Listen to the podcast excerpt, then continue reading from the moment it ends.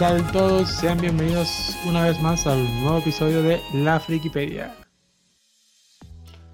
El lugar para que estemos friqueando acá. Como ya saben, mi nombre es Ray Luna, acompañado con mi compañero aquí, Juan Astudillo. Vamos a friquear un rato acá. ¿Y de qué vamos a hablar hoy, Juan? Hoy nos montamos en la Big Bop, Luna. En la Big Bop. Big Bop es un estilo de música de jazz, ¿no? Hasta donde tengo entendido. No vengas tú. bueno, una, algo así fue primero. Pero en nuestro caso, la Bebop es una nave. Ah, bueno. Aunque bueno, está muy relacionado porque este anime del que vamos a hablar, para mí, en mi humilde opinión, yo veo como que es uno de los animes que tiene el mejor soundtrack que he podido escuchar. O sea, en mi opinión. Y si no te gusta el jazz, no te le acerques. Bueno, todos sabemos que el jazz también es un poco, eh, no es un género muy comercial, pero cumple muy bien su trabajo en la serie. Así que... Creo que vamos allá, Luna. El jazz es para mí una algo que se relaciona íntimamente con la serie. No solamente porque es la música, sino es también porque la serie se parece un poco al jazz. No es para todo gusto. Exacto, eso mismo, eso mismo. Totalmente de acuerdo. Además que déjame decirte que para mí el intro de Cabo Vivo para mí está en mi top 3 de los mejores intros de anime de toda la historia. O sea, eh, es llevarte la contraria, Siempre me ha gustado más el Aiden. No sé por qué, Luna. Yo creo ah, que se parece más a mi el Aiden. Lo que pasa es que el ending es mucho más calmado, es una canción así toda regla. En cambio, el, ah, el, intro, a mí me gusta la, música así, este, el jazz big band, así, que, se escuche con, con, con, con energía, ¿no? Entonces tú, tú escuchas el intro de este anime, ¿no? En este caso estamos hablando de Cowboy Bebop. Este, tú escuchas el intro, taran, taran, taran, taran, y te escuchas así como que, uff, se, se viene la persecución, se viene el heist. Entonces, para mí, uff, a quien no le guste ese intro, por favor. O sea, no le gusta yo, ya. No le gusta ya, no le gusta nada. Pero lo que sí te puedo decir es que yo, por ejemplo, toda mi vida que he visto Cowboy Vivo, incluso en Netflix la estoy viendo otra vez, eh, de vez en cuando la estoy viendo en doblaje latino, porque creo que nunca la había escuchado. Eh, y de vez en cuando veo uno o dos capítulos como para, recordarme. Y yo jamás en mi vida he visto un, episodio de Cowboy Vivo sin perderme el intro. O sea, el intro sí o sí va. O sea, para mí es tan bueno que lo tengo que escuchar. O hay otros animes donde digo, ah, voy a adelantar esto, no me gusta. Pero el intro de Cowboy Bebop. A mí me pasa eso, pero con el ending. Mm, Siempre lo tengo que escuchar. Mm, bueno, a mí el ending me gusta, o sea, este. me, parece muy bueno, pero sí, sí, sí te lo puedo esquipear, sí te lo puedo, sí te lo puedo saltar. Pero el intro no, o sea, para mí en este caso. incluso dentro de mi playlist personal de Spotify, tengo la canción completa de, de, de este de Cowboy Vipo del intro, ¿no? Que la canción se llama Tank por la banda de Seatbelts. Yo tengo, lo, tengo ahí y es parte de mi, de mi repertorio anime. Pero bueno. Es, es exactamente ese espíritu de jazz que impregna toda la obra. O te encanta o no te encanta. O te encanta o no te encanta. Claro. De por sí tenemos que decir que este anime que es súper bueno. Cowboy Bebop me parece que es un anime súper bueno para la época, ¿no? Este, estamos hablando de un anime que salió en el año 1998. Otra cosa que, puedo decir como anécdota es que Cowboy Bebop fue uno de esos primeros animes eh, acompañado de Evangelion que, me llevó a, esa onda de las series cortas de esos de 26 capítulos. Porque yo me, yo me inicié en el anime, viendo series como Dragon Ball, Caballeros del Zodíaco, este, Sailor Moon, Samurai X, y algo que tienen muy en común, esos shonen que estoy mostrando, bueno, eh, Sailor Moon no es tan shonen, es shojo, pero este tipo de series siempre han sido muy longevas, o sea, siempre tienen 70, 100 episodios. Entonces uno se gastaba toda una vida viéndolas ahí. Pero en cambio con Cabo Vivo para mí fue, fue como una nueva introducción, como que mira, un capítulo, espera, una serie, tiene 26 episodios y ya está, o sea, y tiene su conclusión y ya no ves más nada. O sea, eso para mí fue algo nuevo, algo parecido con Evangelion también. Entonces, creo que Cabo Vivo para mí fue uno de esos inicios donde empecé a ver series más cortas y, y que tenía un buen final y, te sentías tranquilo con la obra. No tenías que esperarte esos culebrones como Dragon Ball, que te tenías que aguantar 500 capítulos para ver algo. O sea, ahí, ahí empecé a disfrutar animes cortos que eran bastante satisfactorios, ¿no? Mira, si eh, lo comparas con Evangelion, pero fíjate que Evangelion fue mucho más allá, se siguió expandiendo. Kaibo Bebop murió en ese 26 clavadito y bueno, ni que venga Jesucristo van a sacar la dos.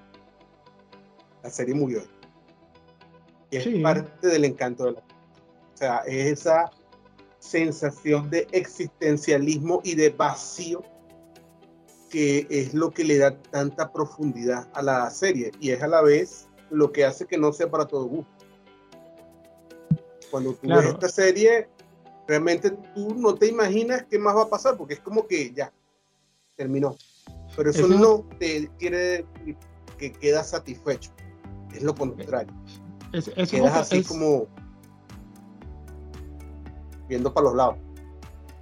Eso, eso de verdad, o sea, yo Cowboy Bebop la tuve que ver varias veces, me acuerdo que de joven, como de 19 años, 20 años, eh, compré la colección en DVD y, la, tuve que ver varias veces porque la fórmula que sigue Cowboy Bebop no es la, no es la estándar que vemos en una típica serie, ¿no? Sobre todo del shonen, ¿no?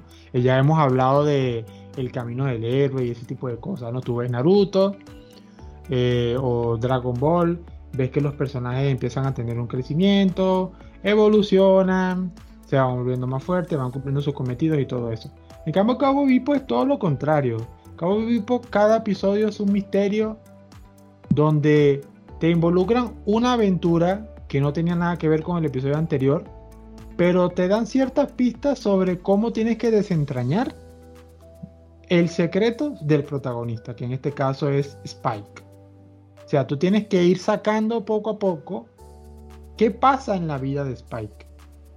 O sea, sabemos que es un cazarrecompensas, sabemos que guarda un secreto oscuro por las pocas imágenes que nos muestran, y cada capítulo es una aventura de él como cazarrecompensas, pero va sacando un poco para que todo se vaya juntando y tú sepas exactamente de qué va la cosa. Y con todo eso llega al final de la serie y tú te quedas como un poco así, pero como faltó más información, o sea, ¿por qué no nos dieron más? Lo que pasa es que ahí también yo digo que la serie es un poco paradójica, porque en la serie no es como en otras series que es como una historia y un misterio que vamos develando y qué va a pasar y qué va a ocurrir. Aquí no. Aquí yo creo que tenemos cada episodio es una historia independiente que podríamos ver si no viéramos el resto, igual podríamos entenderlo. Pero lo que va avanzando en la serie es el desarrollo de cada personaje. Ahora, para mí, ¿qué es lo paradójico? A mí me queda la duda. ¿Realmente estos personajes aprendieron algo? ¿Pudieron superar sus problemas? Y a veces pienso que no. ahorita, eh, echándole la segunda vista, yo me puse a pensar, ¿realmente avanzaron? No, bueno, yo... Esa es la pregunta. En mi opinión, no. Yo más bien, este, Cowboy Bebop es ese tipo de serie donde te enseña de que eh, lo que es la depresión y la soledad y cómo vivir con tu pasado arrastrándote es lo que mueve, digamos, la serie y te hace, te, lo hace ver entender de esa manera. Porque todos los personajes. Cierto caballo. Sí, es como como Bojack, como Bojack Horseman, ¿no? Algo así. Aunque claro, Bojack Horseman va un poco más allá y la evolución de los personajes es un poco diferente. Pero aquí es eso, ¿no? Es como la aventura de ellos, pero siempre estancados en su pasado. ninguno de ellos lo, lo, lo, supera, o sea, busca la manera. Más bien todos buscan que la solución sea regresar a las acciones que habían en el pasado. Porque es como si fuera una cuenta, un, un, ajuste de cuentas, o sea, algo que no deben terminar. A excepción del personaje de Ed, ¿no? Que es el niño hacker. Él sería la única excepción. Pero sí. Siempre me quedó la duda. A mí también siempre me quedó la duda. Yo pensé que era niño, pero a ver si parecía niña, no entendí. Y no le di tanta importancia tampoco porque es uno de mis personajes menos favoritos. Este. Creo que como muchos mi personaje favorito es Spike. Y también me agrada mucho el personaje de Jet. Pero en este caso tenemos estos tres personajes que están aferrados a su pasado, que es Faye Valentine, Spike y Jet. Adivina cuál es mi favorito. Me imagino que Faye, ¿no? Segundo favorito. Yo creo que me identifico es con Jet. ¿Con Jet? ¿Por qué? Con Jet. ¿Por qué?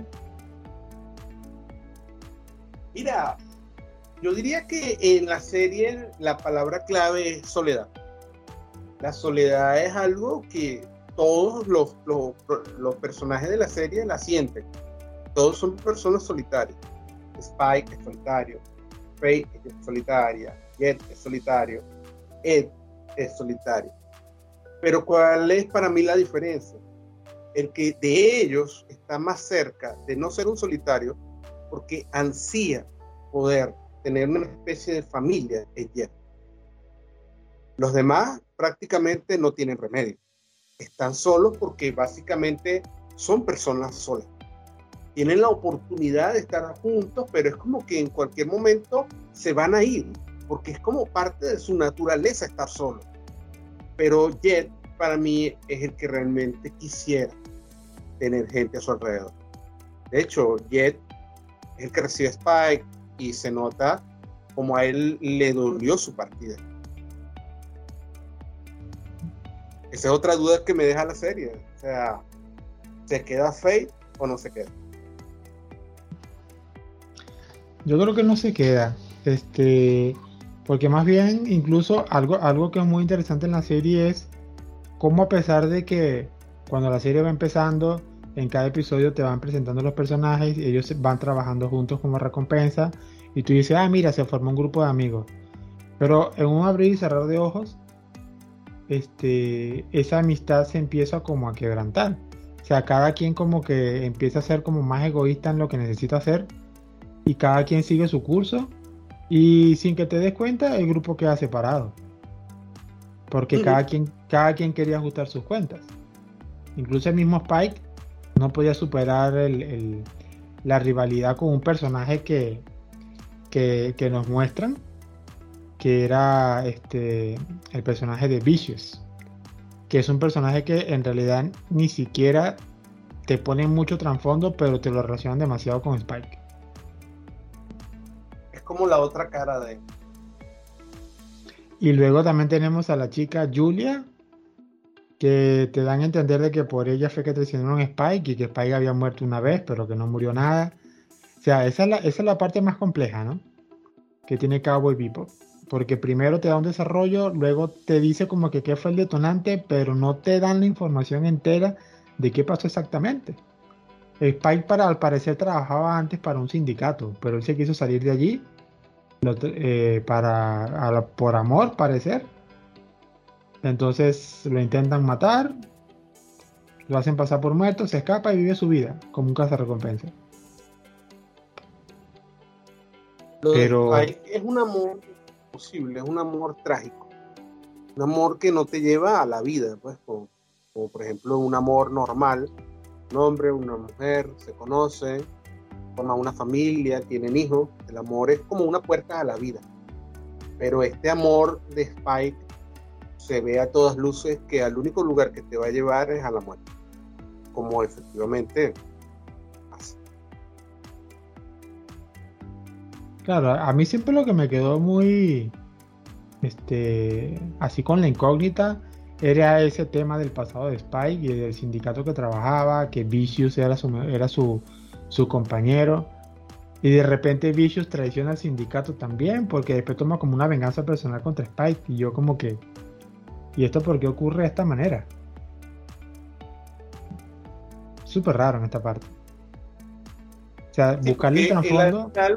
Como tomar el control del sindicato, dices. Sí, exacto.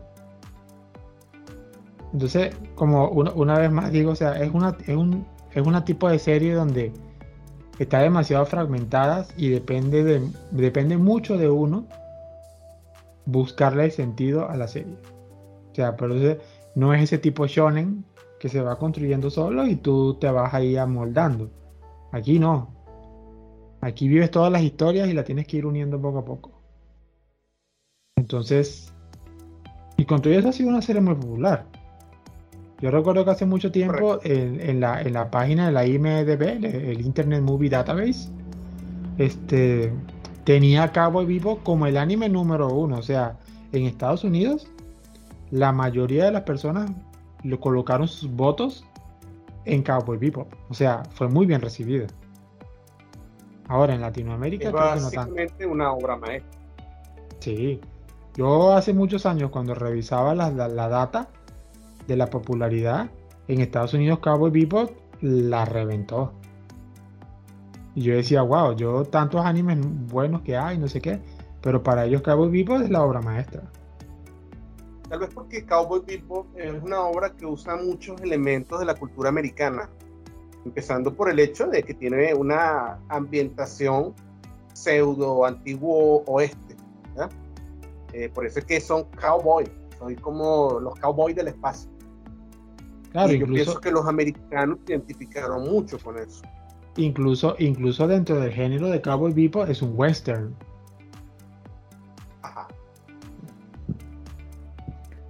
Porque es, prácticamente... es un anime que sale de, sale de, las líneas generales, ¿verdad? Es, algo distinto, muy distinto. A veces, te, a veces te recuerda ese tipo de series cyberpunk, a veces te recuerda series como Trigon, y, te recuerda muchas otras cosas. O sea, es, es toda una mezcla. Y... Otra cosa que me llama mucho la atención de esta serie es el ambiente. Y el ambiente a nivel global, a, nivel general. Ellos, fíjate que es una serie ambientada en lo que es el antiguo oeste, pero llevada a nivel del espacio. El antiguo oeste en los tiempos de los americanos, cuando los indios y los vaqueros y todo aquel cuento, era un lugar sumamente agresivo para vivir. era un lugar donde había muchas enfermedades, había muchos animales que te podían matar, estaban los indios que no querían que estuvieras ahí. Era un lugar que realmente era un reto, la vida era un reto. Y nuestros personajes viven en un mundo que es literalmente posapocalíptico, en el mundo de Cowboy Vivo ha ocurrido un apocalipsis en la Tierra. La Tierra está devastada. La mitad de la luna se perdió. El apocalipsis fue producido no por una guerra, fue producido por una explosión debido a los mismos viajes espaciales. Y la Tierra en muchos sentidos ha quedado prácticamente inhabitable para los seres humanos. No porque es que, y, ahí vienen como las grandes diferencias de este anime con otros animes, no es como que no, que la Tierra es radioactiva, no, es que la Tierra está constantemente bombardeada por fragmentos de la Luna, así que la Tierra está en un estado como de abandono.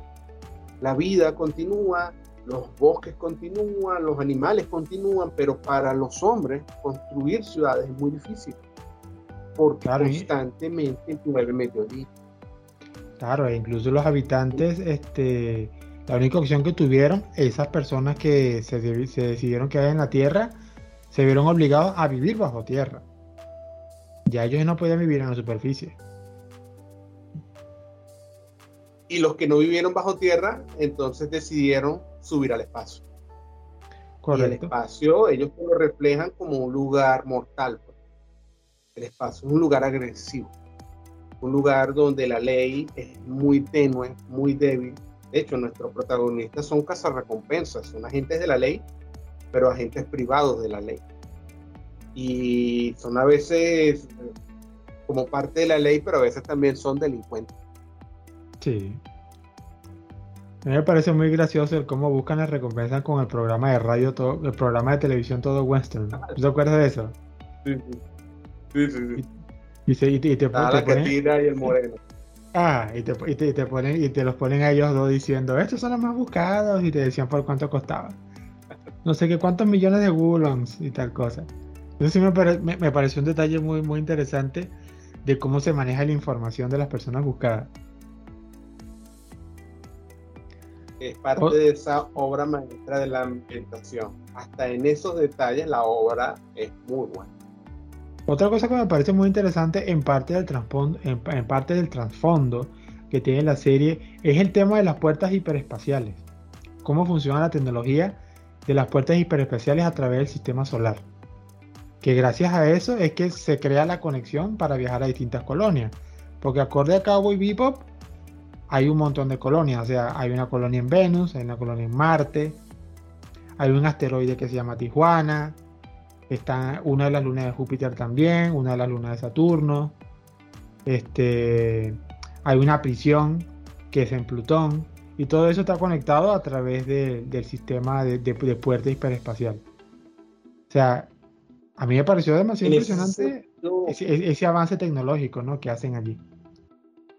En ese sentido, la serie es muy realista porque ellos no te hablan de viajes mágicos espaciales, sino ellos te hablan de que los viajes espaciales se acortan debido a estos portales hiperespaciales a través de los cuales la materia entra como en otro estado y tú puedes viajar y llegar más rápido de un punto A a un punto B, lo cual no implica que salir de- del sistema solar sea fácil. De hecho, eh, toda la serie transcurre dentro del sistema solar. Las naves viajan a velocidades finitas. Son muy rápidas, pero por ejemplo, si tuvieran que hacer el recorrido de la Tierra a Marte, se tardarían meses. Por eso es que los portales acortan la distancia. Y es esa misma tecnología la que destruyó la Tierra. Que es lo Y es irónico. muy, sí, y es muy interesante de, de, de cómo, to- de todo el tiempo transcurrido de estos sucesos, porque por ejemplo el, mi- el mismo Spike no es que sea una persona terrestre, Spike fue una persona que nació en Marte. O sea, y eso, eso, eso nos da a entender de que todo este tema de la, del colapso de la, de la Tierra pasó hace mucho tiempo, porque Spike ya es una persona adulta y él ya nació en Marte este, siendo una colonia establecida. O sea que es un problema que viene de bastante tiempo. Faye, que sí vivió en la Tierra antes del cataclismo, es una anciana. Lo que pasa es que ella estaba congelada. Sí, Ella estaba estaba en criogenizada. criogenia.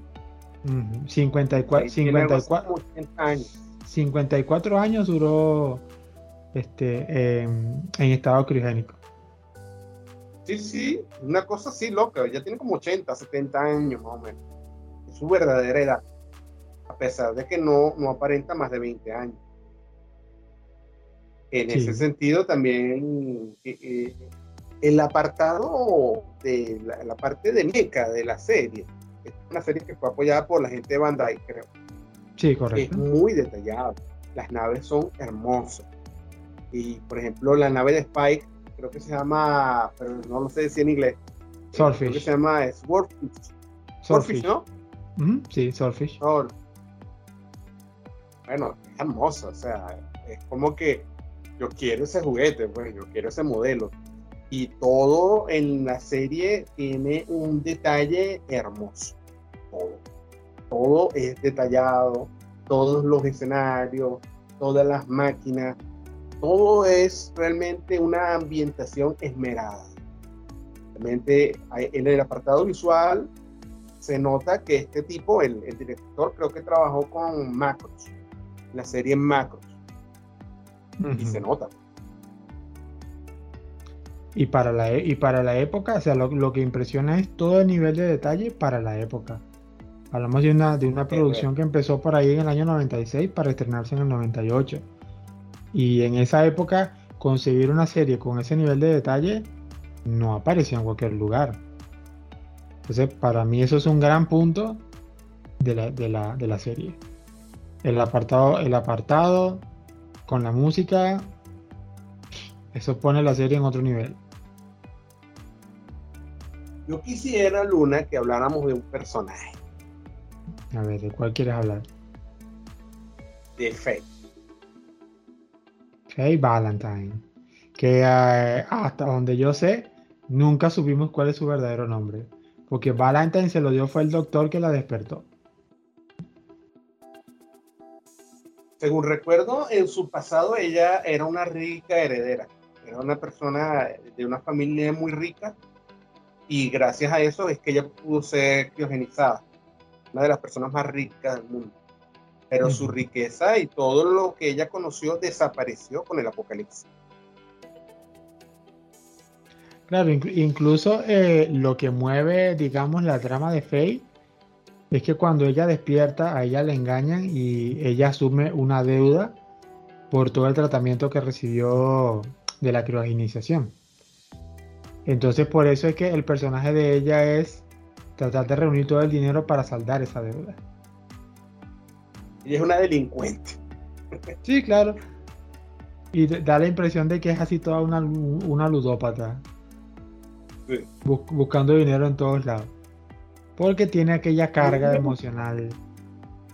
Me gustaría hablar de este personaje para hacer como, como, no vale la pena dedicarle un episodio a eso hablar un poco de lo que fue la adaptación de Next, pero acusándola a ella como el mal ejemplo de lo que hizo Next.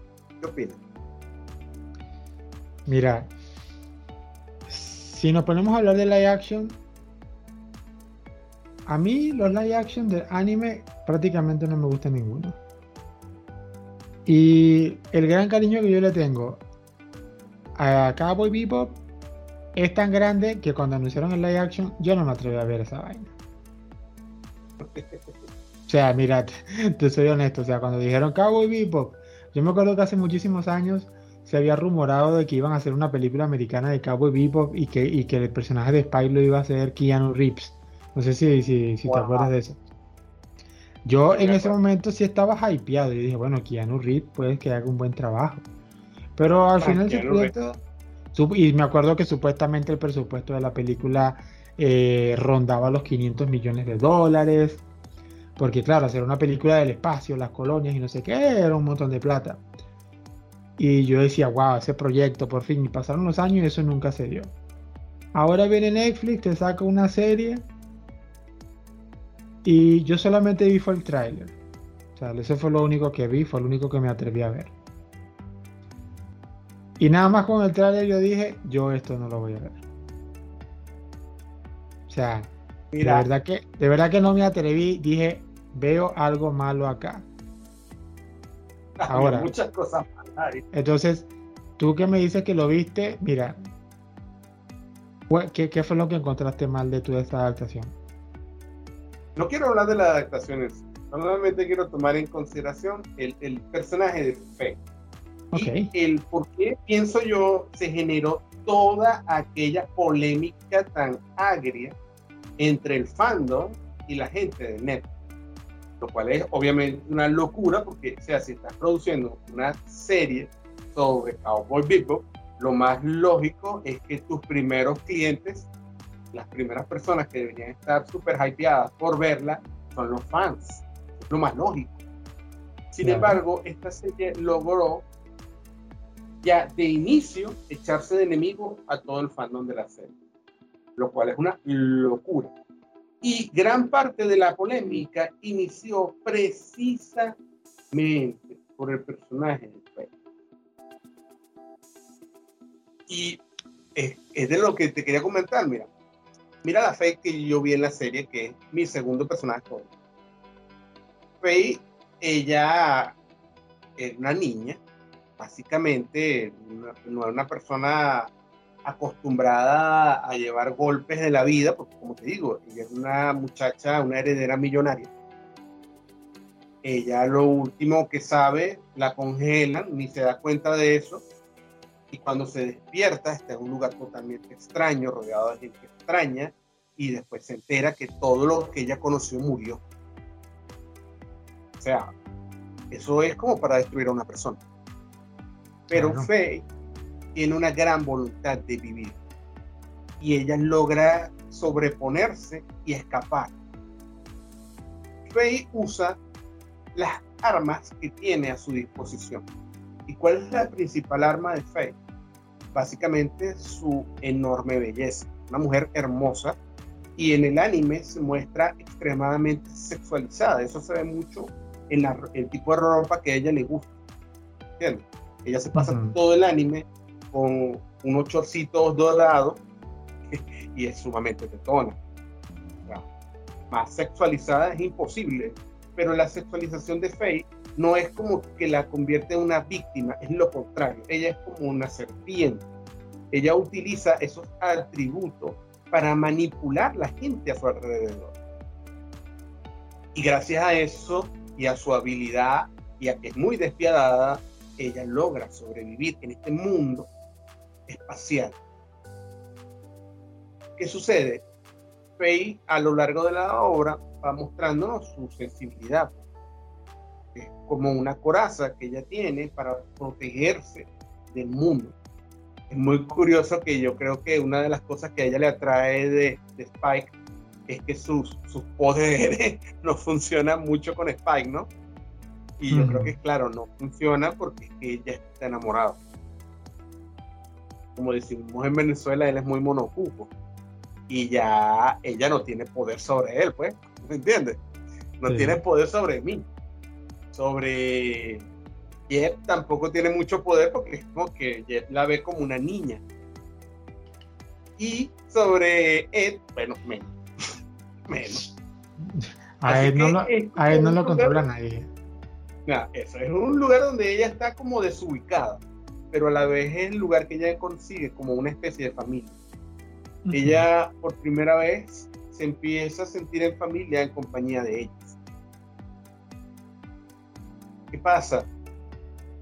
Esa es la, la Fate que nos presenta la obra. La Fate que nos presenta Netflix es una mujer antipática con esta actitud de feminista que no entiendo por qué no se dan cuenta que están haciendo una caricatura de lo que es que podría ser algo válido, que es el feminismo. Ellos hacen una caricatura, una mujer malhumorada, una mujer agresiva, una mujer que tiene una especie de resentimiento en contra de los hombres y una mujer que pierde totalmente el aspecto sexualizado de Faye. De hecho, ella usa chaqueta, usar ropa, bueno, casi que salió con una batola. Y para que la remates, la Faye de Netflix es lesbiana.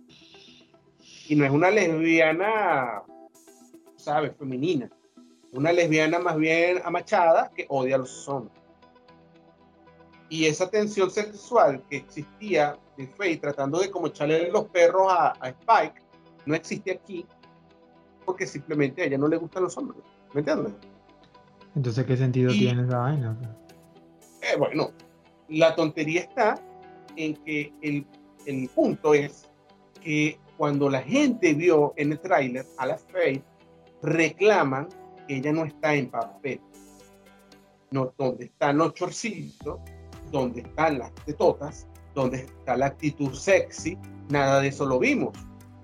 Y la gente se ofendió pero lo que realmente la ofendió fue la respuesta de la actriz que empieza a atacar el fandom. Y recuerdo una parte que ella dice, la actriz, es que la gente es tonta e infantil porque es imposible que una mujer se vea como se ve Faye en el anime. Y esa fue la parte más épica de la, de la discusión, porque Faye es un cosplay que ha sido, bueno, repetido miles de veces.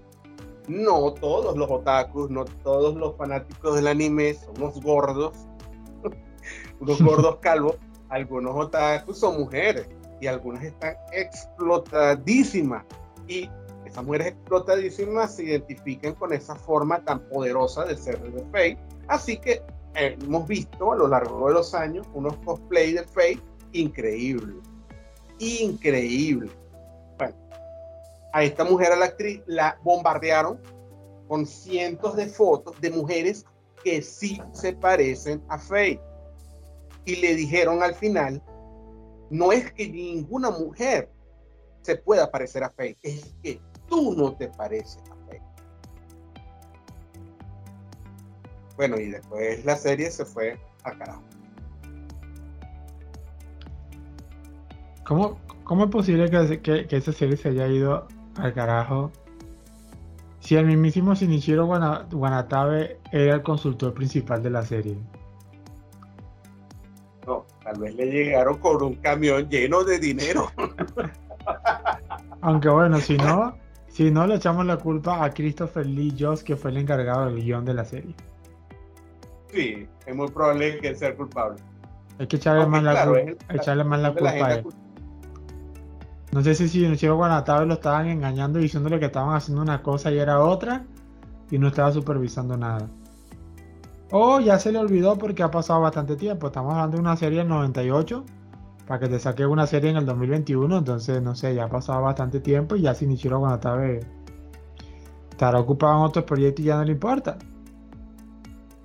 Pero me parece muy raro que él como creador haya sido consultor principal de la serie y haya permitido semejante a Sofía.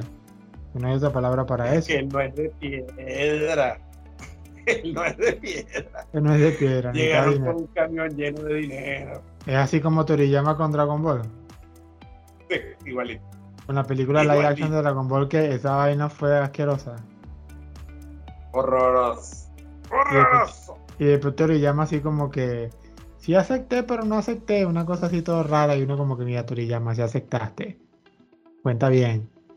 ¿Cómo, cómo, cómo permitiste que hicieran semejante amarrachada. Me, me encanta la redacción que pusieron una vez del, del, actor de doblaje de Pícoro cuando le mostraron el live action. Quedó como que, ¿qué? Ese es Pícoro. No, ese no es Pícoro. Cuando, cuando, lo vio todo blanco dijo, no mames. ¿Quién es ese? ¿Quién es ese? Pícoro. No, no, ese Dragon Ball Evolution, olvídalo. Ni, siquiera hablemos de eso porque si no, esto, se, se convierte en full hate. la, cosa es que los live action, y no sé por qué pasa, este también una, una, serie muy popular como Dead Note, que, que fue un anime súper adictivo, crearon un live action y también se fue a la, se fue a la verga. Ah, no, no, no, no no hablemos de live action de, de no, porque ahí sí no vamos a poder salir de... ahí, sí explotamos con el hate. Ah, vamos a empezar mejor por esto. Lamentándolo mucho. ¿Sabes cuál es mi episodio favorito? Ya volvemos al anime, ¿no? Ya se acabó el live action de este pedo. Ya, chévere. Ya volvemos a la parte feliz. A ver, ¿Cuál es mi episodio favorito? ¿Cuál? Vamos a ver, adivínala, adivínala. Mira, son 26 episodios, también difícil que se que, que, que, me la sepa. Está, como Mi episodio favorito es el de la nevera. Me encanta cómo pudieron hacer una película de terror, tipo Alien, con ambientación, suspenso y todo lo demás, solo con una nevera. Fue una cosa apoteósica. Me encanta ese episodio. Yo creo que uno, de mis episodios favoritos, además del piloto, del primerito, que te, da bastante, ya el primer, el primer episodio te, demuestra como la violencia del espacio, ¿no? Este, me gusta mucho. Creo que uno de mis episodios favoritos es uno que se llama Heavy Metal Queen, que era de, una señora ya mayor que era una camionera espacial. Y se hace amiga de Spike y ella le demuestra cómo ha sobrevivido a través del espacio con, su, con un trabajo tan difícil como ese, ¿no? de llevar cargamento por el espacio.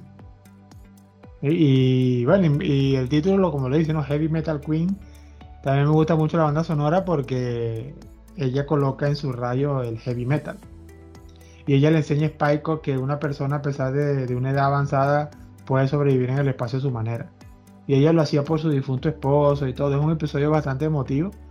Me llamó muchísimo la atención. Yo creo que uno de mis episodios favoritos es ese, el Heavy Metal Queen. Una vez más, tienes como, como, como motivo principal de la serie la soledad, ¿verdad? Sí. La soledad de un camionero. En este caso ellos le dan la vuelta y no es un camionero, es una camionera. ¿Sabes cuál es el episodio que a mí no me gustó? ¿Cuál? Cuando consiguen el papá de Ed. Yo creo que es como queriéndote decir lo, lo, lo naif que es ese mundo, ¿verdad? O sea, eh, eh, ahí te queda así como estilo rey. Es la hija de nadie. Sí, porque, que conseguía el papá, el papá tenía el trabajo más loco del mundo. Él trataba de predecir dónde iban a caer los asteroides en la Tierra. Un hombre entregado a su, a su le, le, presentan, le presentan a su hija, pero es más importante el trabajo de los meteoritos. Y se olvida de su hija y ya está. ¿Ya? Y hasta ahí llegó el papel. Pero, ¿y es que caso te has fijado cómo es él? Tampoco que le importó mucho. No. Y es un poco triste porque él es el único que se queda con el perro, ¿no? Con Ain. Ah, no. Esa es mi parte más triste de la serie. Me parte el corazón. En realidad, eso me dolió más que cuando matan a Spike.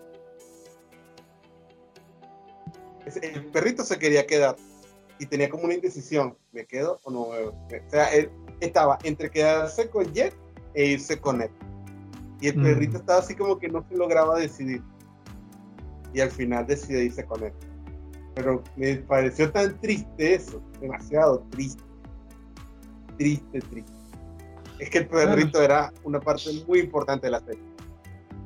Sí, incluso te lo presenta muy rápido. En el capítulo 2 ya, ya el perro se involucra con la banda. Incluso primero que Faye. Sí, sí, sí. Es que es la parte irónica de la serie, porque supuestamente Spike lo que más odiaba en la vida era los niños, los, perros. y las mujeres. las mujeres sin clase. Porque siempre te dan problemas. Justo lo que tenía. Ajá. Ahora, volviendo a la parte fuerte de la trama, ese tema de, de Julia con Spike ¿Cómo, lo ves tú? O sea, era una relación súper rara, ¿no? O sea, sí había amor, pero ella, como que, ¿qué? Para, por protegerlo, vivía escapando. Y al final se reúnen para que la terminen matando, o sea. Mira, yo solo lo voy a decir desde un punto de vista así bien histórico-social. Hay dos formas de entender el amor.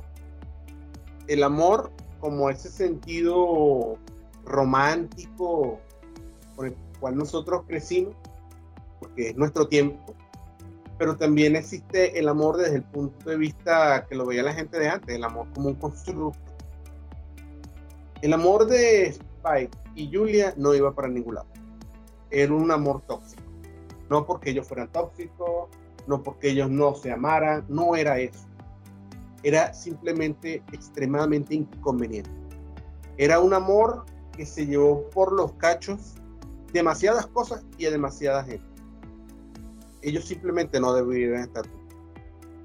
Pero tanto Spike como Julia cayeron en la irracionalidad del amor romántico. O sea, la amo, la amo, la amo y es mi razón de vivir, es mi razón de existir no puedo vivir sin ella, no puedo avanzar sin ella, ella es mi todo. Eso siempre va a terminar mal. Mal. Fue malo para ella y fue malo para él. Por ejemplo, obviamente todos los fans nos hubiera gustado más que hubiera quedado con Faye. Yo creo que con Faye hubiera podido ser más feliz, pero era imposible. Porque solamente podía ayudar.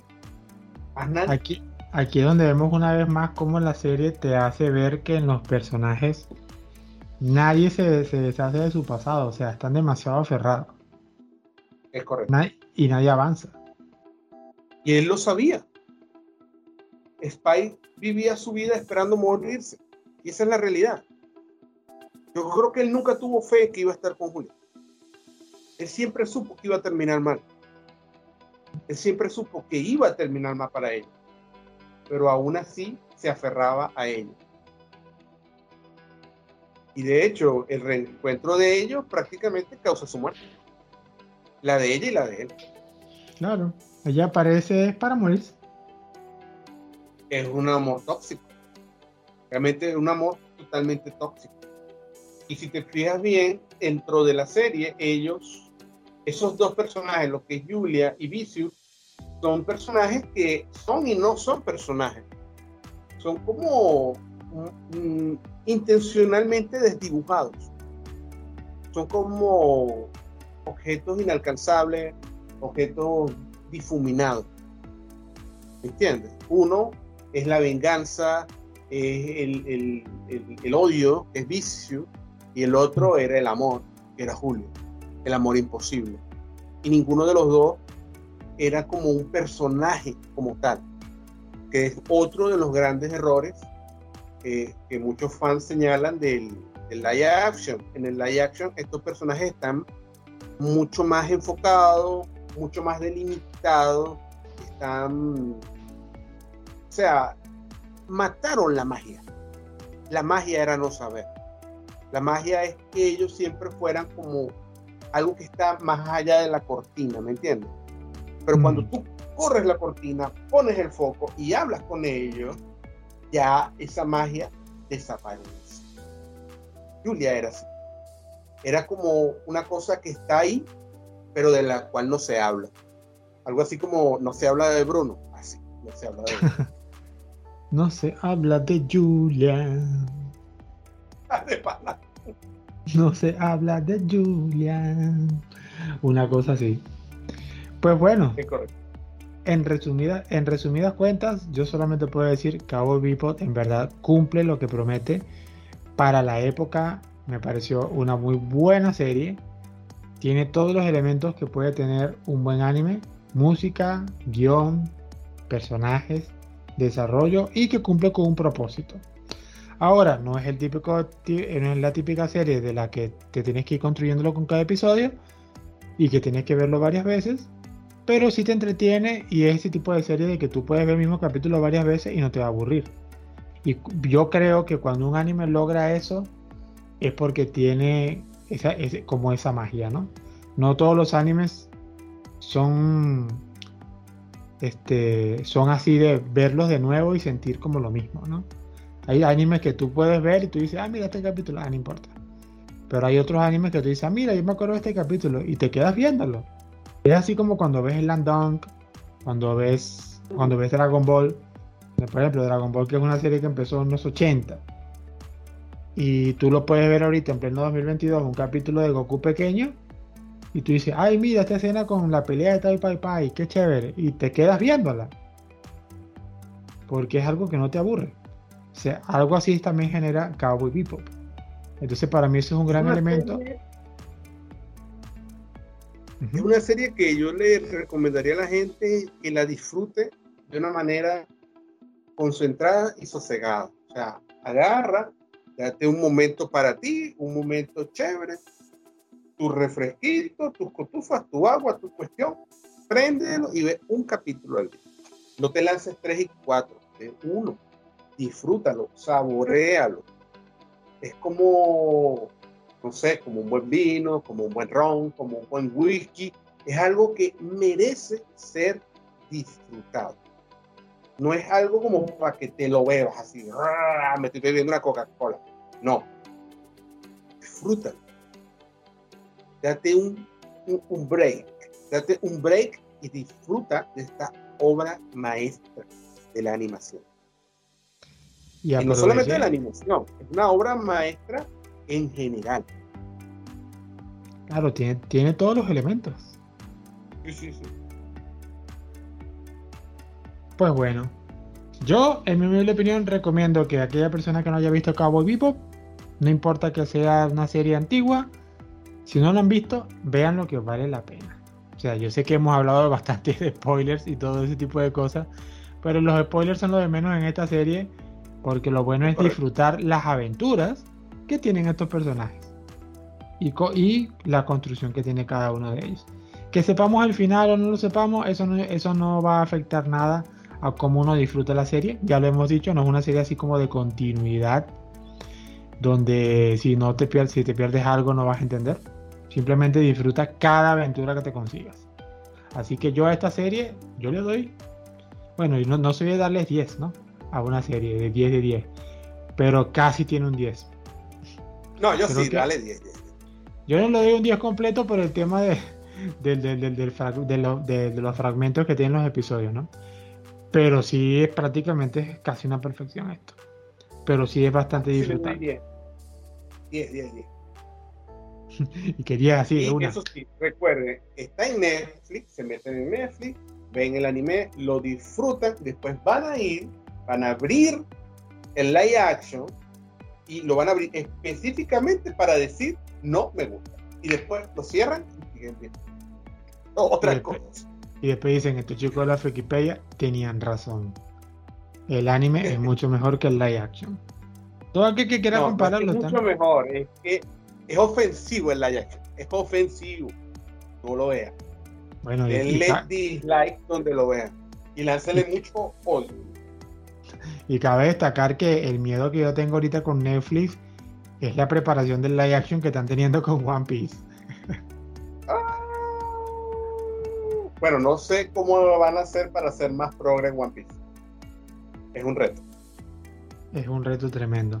Pero bueno, ya eso será tema para otra ocasión.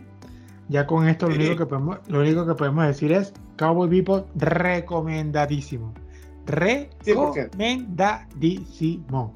Ojo, cualquier cosa, el anime de Cowboy Bebop es recomendadísimo.